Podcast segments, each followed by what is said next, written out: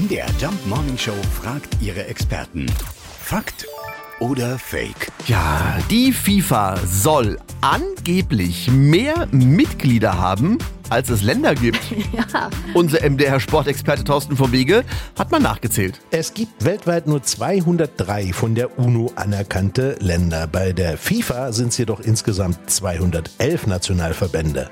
Warum? Naja, mein bekanntestes Beispiel ist Großbritannien. Die haben alleine mit England, Wales, Schottland und Nordirland vier Nationalmannschaften. Aber selbst für die FIFA ist noch Luft nach oben. Der Vatikan beispielsweise, der hat eine Nationalmannschaft, ist aber nicht FIFA-Mitglied. Noch nicht. Also, verrückt. Okay, Ja. das stimmt. Also, die FIFA hat mehr Mitglieder, als es Staaten gibt. Äh, damit es sich ausgleicht, brauchen wir entweder mehr Länder oder weniger FIFA-Mitglieder.